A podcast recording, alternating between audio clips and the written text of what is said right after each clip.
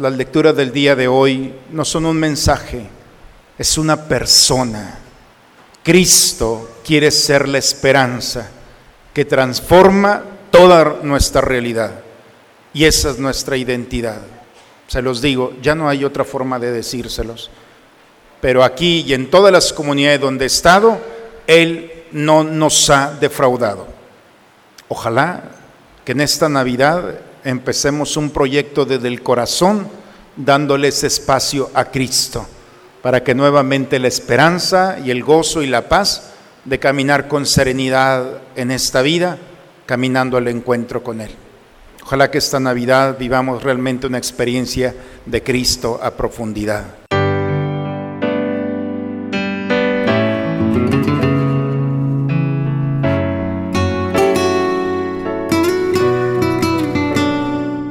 Bienvenidos a la Santa Misa. El Señor nos anima a vivir en una responsable vigilancia esperando su gloriosa venida.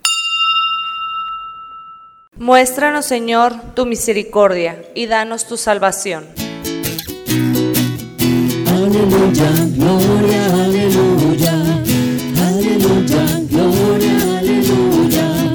Aleluya, gloria, aleluya. Aleluya, gloria, este primer domingo de Adviento nos acercamos con un corazón abierto y dispuesto a disfrutar de este tiempo de gracia. Es un buen momento para salir al encuentro del Señor, que quiere entrar a nuestra existencia para darle sentido total y salvarnos. Encendemos, Señor, esta luz como aquel que enciende su lámpara para salir en la noche al encuentro del amigo que ya viene. En esta primer semana de Adviento queremos levantarnos para esperarte preparados, para recibirte con alegría. Queremos estar despiertos y vigilantes, porque tú traes la luz más clara, la paz más profunda y la alegría más verdadera. Ven, Señor Jesús. Ven, Señor Jesús. El Señor esté con ustedes, hermanos. Proclamación del Santo Evangelio según San Marcos. En aquel tiempo Jesús dijo a sus discípulos, velen y estén preparados, porque no saben cuándo llegará el momento. Así como un hombre que se va de viaje, deja su casa y encomienda a cada quien lo que debe hacer, y encarga al portero que esté velando, así también velen ustedes, pues no saben a qué hora va a regresar el dueño de la casa, si al anochecer, a la medianoche, al canto del gallo o a la madrugada. No vaya a suceder que llegue de repente y los halle durmiendo. Lo que les digo a ustedes, lo digo para todos. Permanezcan alerta. Palabra del Señor.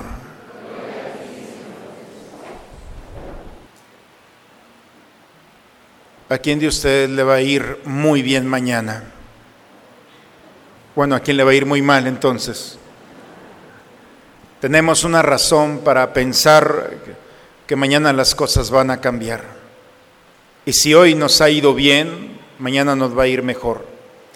Y uno puede pensar, el Padre anda muy gracioso hoy, pero eso es el recurso más poderoso que tiene el cristiano. Lo llamamos la esperanza. La esperanza no es solamente un deseo, la esperanza es Dios no es una actitud, no es una mente positiva que quiere, no. Nosotros sabemos que cuando dormimos Dios vela nuestro sueño, ¿cierto? Y cuando las cosas en nuestra vida cotidiana se complican, sabemos que también con humildad no tenemos en algunos momentos la oportunidad de solucionar todo, pero sabemos quién lo puede solucionar. Dale de comer a todos estos, le dijo Jesús a un apóstol. Y el apóstol se quedó, ni con 200 denarios podemos. Aquí hay cinco panes y dos peces. Los pusieron en manos del Señor y el Señor le dio de comer. Sobraron 12 canastos. No somos nosotros los que cambian las circunstancias, es Dios. Y cuando tenemos esa certeza, se le llama nuestra identidad el cristiano es aquel que tiene una certeza, Cristo resucitado puede transformar toda realidad. Y cada cosa, cada realidad que toca a Cristo la transforma. En los últimos momentos de su vida tocó un pedazo de madera, el más cruel y sanguinario. Y ese pedazo de madera se transformó en un instrumento de salvación. Es la locura. ¿Cómo un arma puede transformarse en un signo de salvación? Eso no se puede hacer, no. Cristo sí puede hacerlo. Lo que el hombre no puede hacer, Él lo hace. Las lecturas del día de hoy, hermanos, nos hablan sobre esta realidad, recuperar nuestra esperanza, recuperar ese gozo, esa, alegría de un Dios que no nos abandona. No puede haber el rostro de un cristiano triste si hace la voluntad de Él, si ama al Padre y lo pone en el centro de su vida si se encomienda a Él y le agrada con sus actos y con sus decisiones. Cuando el hombre, aún en sus fallas, regresa a Dios, entonces empieza a vivir y a recuperarse en el Señor. El tiempo de Adviento, hermanos, es esta realidad. Son cuatro domingos que la palabra de Dios nos va a recordar la oportunidad maravillosa que tenemos de reconstruir nuestra vida en Él no es una terapia, es una cirugía del corazón. El amor de Dios nuevamente viene a tocar nuestra historia. Esa es la Navidad. Tenemos el privilegio de estar aquí. Han sido, hermanos, tres semanas muy intensas en nuestra comunidad. Seres muy queridos se nos adelantaron en el camino de la vida de todas las edades, ¿eh? desde un joven de 19 a una persona ya mayor. Iba a decir de la edad, pero van a decir que después, van a decir, no estoy tan viejo, padre. ¿eh? Pero no importa la edad. Y los he acompañado. Ellos pensaron que iban a llegar a esta Navidad y no llegaron. Se terminó su caminar y están delante de Dios. Y nosotros estamos aquí. El Señor nos está dando la oportunidad nuevamente de recuperar y poner orden en nuestra vida. De poner en el centro de nuestro corazón a Cristo. Porque a lo largo de este año lo hemos ido perdiendo o cambiando por realidades. Y si no es el odio, el rencor, la soledad, la angustia, el deseo de venganza, si esas realidades hay en el corazón, hemos ido sacando a Jesús. Y hay quien lo cambia por un sentimiento, por una realidad emocional, por una persona o por una cosa peor. Y Cristo va quedando fuera.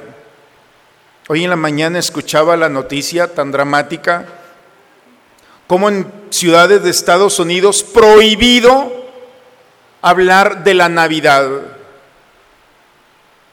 con Jesús. Puede haber todo de la Navidad, pero no pueden poner un pesebre ni un niño Dios. Nacimiento sin bebé, una buena farsa.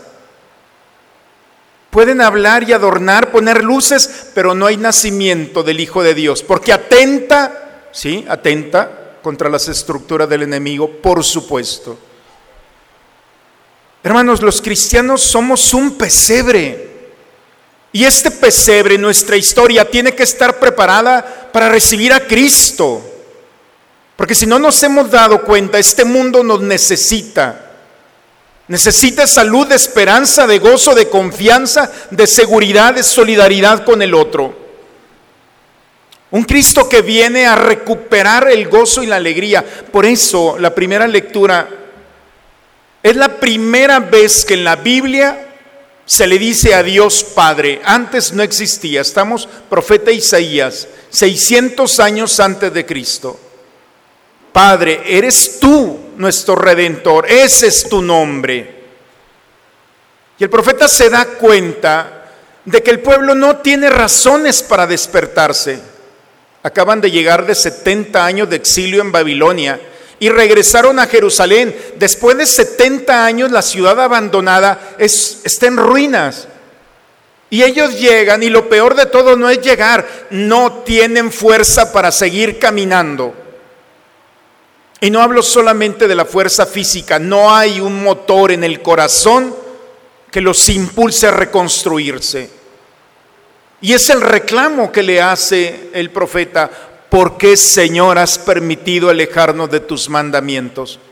Fíjense cómo el mismo profeta, ¿por qué nos permitiste que nuestro corazón se hiciera de tal manera que no tuviéramos miedo a ofenderte? ¿En qué momento nos perdimos? Y en el momento en el que sacaron a Dios, poniendo su confianza en ellos mismos, fueron en caída libre, a tal grado que las consecuencias fue el dolor, la tristeza, la oscuridad. El peor momento del pueblo de Israel no fue el pecado en contra de Dios, fue la indiferencia de Dios. Les daba igual Dios vivir con Él o vivir sin Él. Ah, bien. Y entonces fueron cayendo y no se dieron cuenta en ese camino de dolor y de sufrimiento. Pero tú eres nuestro Padre, es lo que proclama. Y cuando el hombre vuelve nuevamente a Dios, encontrando a Dios como Padre, la figura paterna de protección, de seguridad, de cuidado, cuando el hombre vuelve a Dios, lo encuentra como el alfarero y por eso el profeta le dice a Dios, yo soy el barro, tú el alfarero, somos obra de tus manos. En pocas palabras, ya nos dimos cuenta que el barro solo sigue siendo barro, pero el barro en manos del alfarero se transforma en una obra de arte. Y el pueblo está cansado de ser cualquier barro y por eso se pone en las manos del alfarero, para que nuevamente vuelva a recuperar el gozo, la forma, la realidad que solamente Dios puede darle a este barro.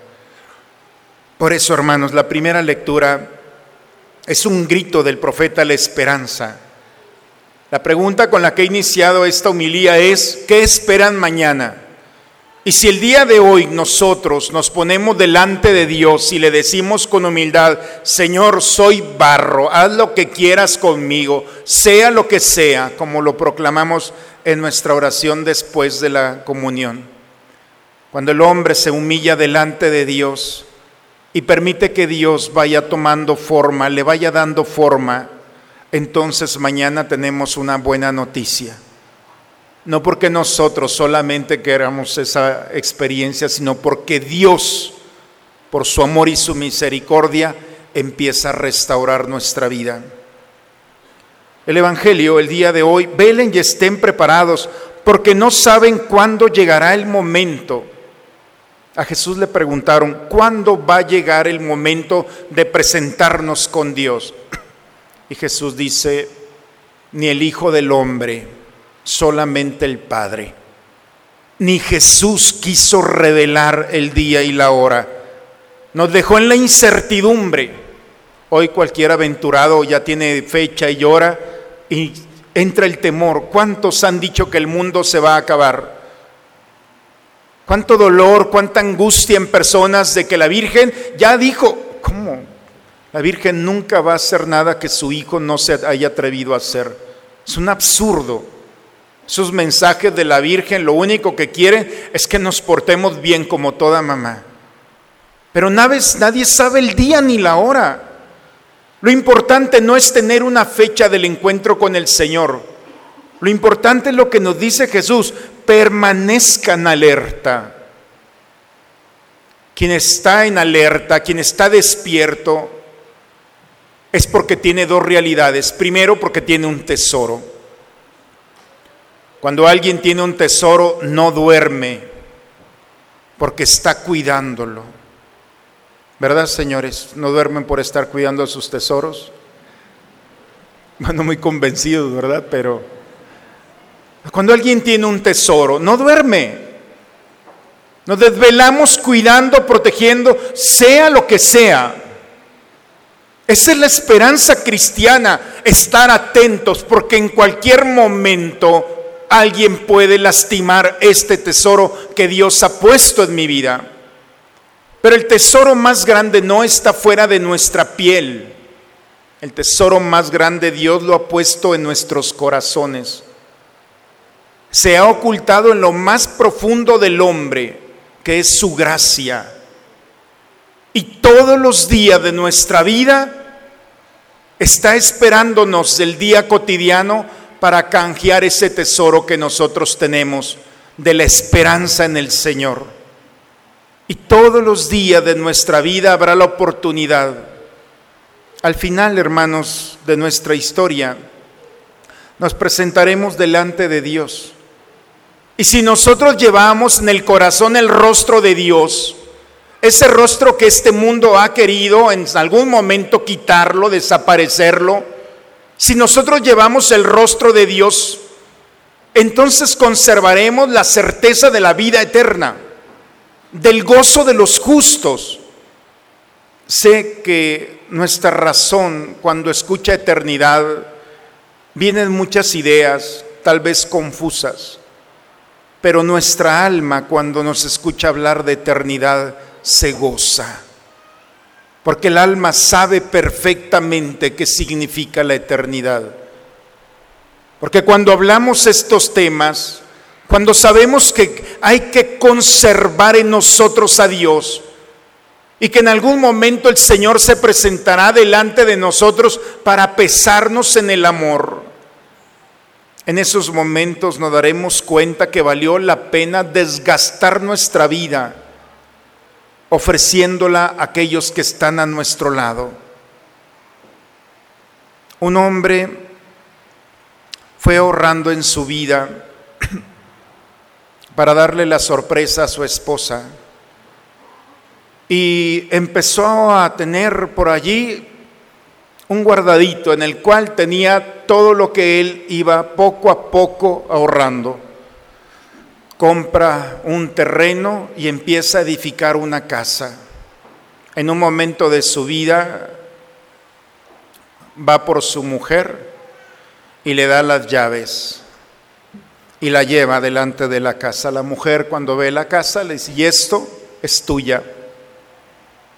La mujer no puede creerlo, abre la casa, entra a la casa, imaginemos la casa de los sueños de ustedes. A los pocos días, Llega unas personas, tocan la puerta, señora, les pedimos por favor que salgan de esta casa. El esposo se la había regalado.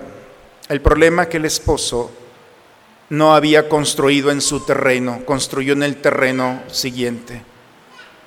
Su terreno es el anterior, este terreno no es el suyo. Todo el sueño, todo su trabajo, todo el gozo, toda la alegría que había provocado se vino abajo. Construyó en un terreno que no era el suyo. Qué historia tan triste, ¿verdad? Construir en un terreno que no es el nuestro. Hermanos, ¿en dónde estamos construyendo? Si estamos construyendo en un terreno que no es de Dios, entonces no tendremos nada. El tiempo del adviento es un tiempo para ordenar las cosas y saber dónde queremos construir. Y la construcción de nuestra vida no es solamente limitarnos a esta historia, sino a la eternidad. Permitir que nuestra historia día con día vayamos edificando la construcción del reino de nuestra casa eterna a través de la esperanza y del gozo de vivir como hijos de Dios. No nos preocupemos por lo malo. Se lo digo como su sacerdote, no te preocupes por lo malo. Si vemos las noticias del día de hoy, no son realmente inspiradoras y podemos llevarnos por la angustia, la molestia, el enojo, la frustración. No te preocupes. Nosotros los cristianos no nos preocupamos, no porque seamos ingenuos, pero porque las cosas malas no tienen consistencia, solas desaparecen, se autodestruyen. El cristiano vive con la preocupación de hacer el bien. Esa es nuestra preocupación. Cuando nosotros vamos viviendo, haciendo el bien, disfrutando, gozando, compartiendo la experiencia de mi vida.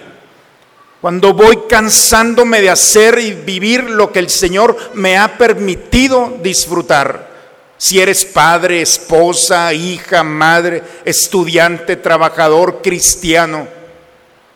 Cuando vamos viviendo de esta manera, entonces vamos desarticulando poco a poco las estructuras del mal.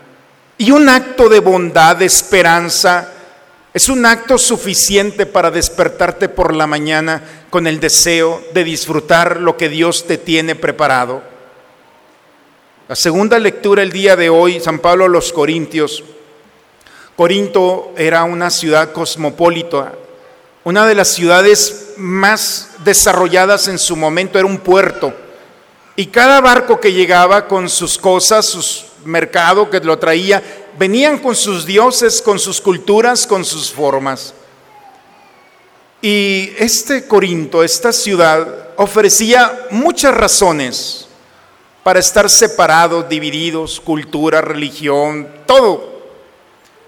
Y Pablo desarticula las estructuras de división con el argumento más formidable que tiene para unificar todas las cosas y todos los corazones.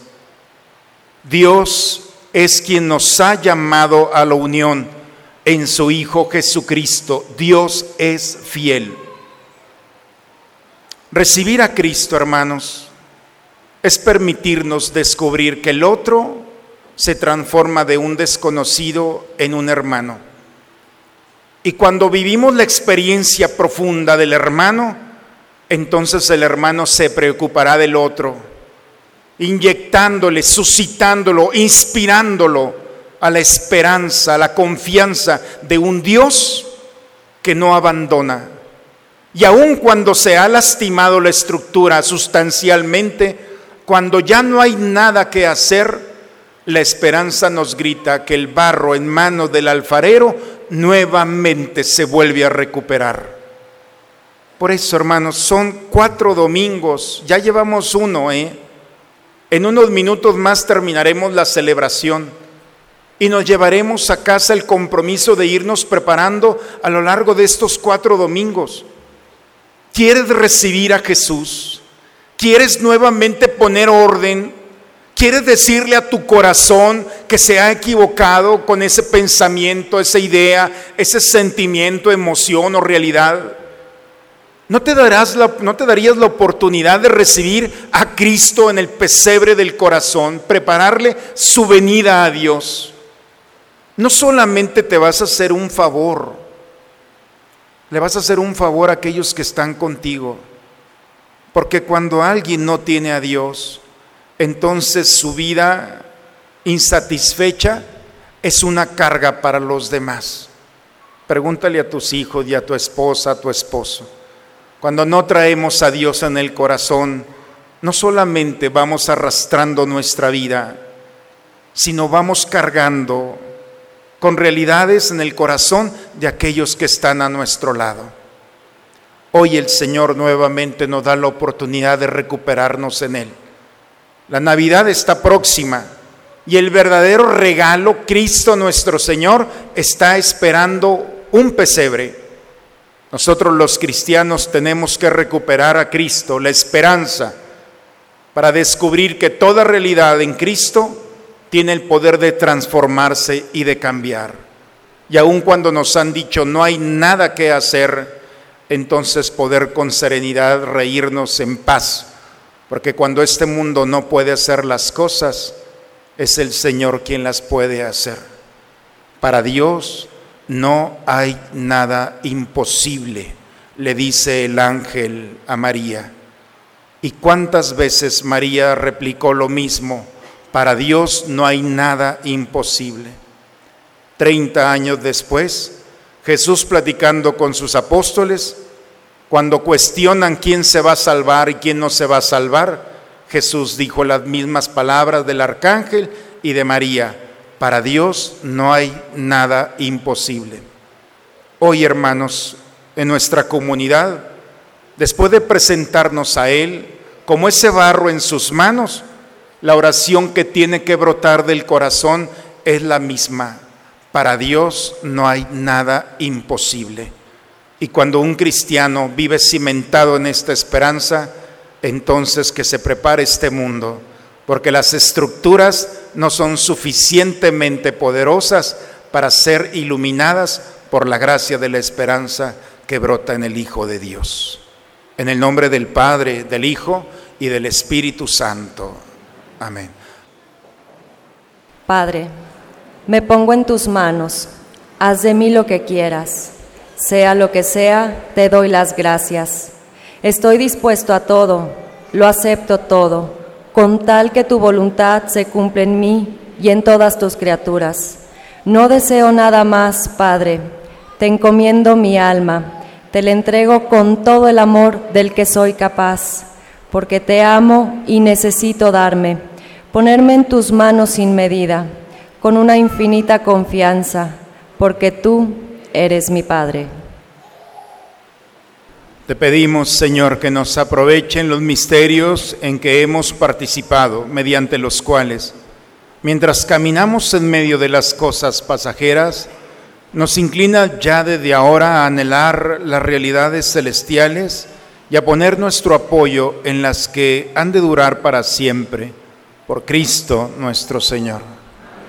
Y este próximo miércoles 6 de diciembre tenemos los ejercicios espirituales de Adviento de las 7.30 de la noche aquí en el templo. Dios te salve María, llena eres de gracia, Señor es contigo. Bendita eres entre todas las mujeres y bendito es el fruto de tu vientre Jesús. Santa María, Madre de Dios, ruega por nosotros los pecadores, ahora y en la hora de nuestra muerte. Gracias por recibir a la Virgen. Tengo 20 años de sacerdote, bueno, casi 20 años. Y en estos 20 años no he tenido una sola experiencia de aquel o aquella que se ha abandonado, que ha puesto su esperanza en Dios y ha sido defraudado. No lo conozco. Por eso, hermanos, las lecturas del día de hoy no son un mensaje, es una persona. Cristo quiere ser la esperanza que transforma toda nuestra realidad. Y esa es nuestra identidad. Se los digo, ya no hay otra forma de decírselos. Pero aquí y en todas las comunidades donde he estado, Él no nos ha defraudado. Ojalá que en esta Navidad empecemos un proyecto desde el corazón, dándoles espacio a Cristo, para que nuevamente la esperanza y el gozo y la paz de caminar con serenidad en esta vida, caminando al encuentro con Él. Ojalá que esta Navidad vivamos realmente una experiencia de Cristo a profundidad. Eh, también, bueno, ojalá nos se sumen al proyecto de dar una despensa a las familias necesitadas. Se llevan una caja, la llenan y la traen. Parece que la historia termina allí, pero ojalá tengan la oportunidad de ver el rostro de aquellos que reciben esa caja llena con su generosidad. De ahí depende una familia. Y hay familias necesitadas, muy complicadas en su situación económica familiar. Ojalá nos sumemos a este proyecto tan bonito. Hermanos, ya le di la bendición. Y la bendición de Dios Todopoderoso, Padre, Hijo y Espíritu Santo, descienda sobre ustedes, sobre sus familias y permanezca siempre. Pues hermanos, como barros en manos del Señor, permitamos que nos perfeccione en todas las virtudes que vienen de Él. Vayamos en paz. La misa ha terminado. Una muy bonita semana, primera de Adviento para todos, hermanos.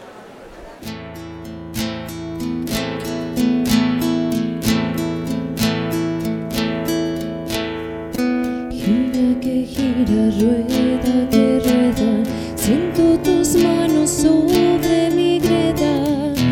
Me asombra el pensar que tú le quieras. Tu cacharro acaba de caerse, acaba de quebrarse, acaba de encontrarte.